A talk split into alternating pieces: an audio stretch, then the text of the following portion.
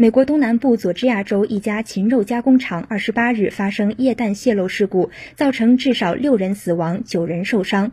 事故发生在佐治亚州盖恩斯维尔市。当地消防部门发言人布拉克特对媒体说：“当地时间十时左右，消防部门收到有关一家禽肉加工厂发生液氮泄漏事故的报告，上百人被疏散，五人在事故中当场死亡，一人被送到医院后不治身亡。”另据当地医院消息，九名受伤者中，三人被。被送入危重病房，一人正接受急诊治疗，其余五人状况尚好。布拉克特说，禽肉加工厂没有发生爆炸，液氮泄漏原因正在调查中。甘斯维尔市位于佐治亚州北部，人口不到五万，当地有不少禽肉加工厂。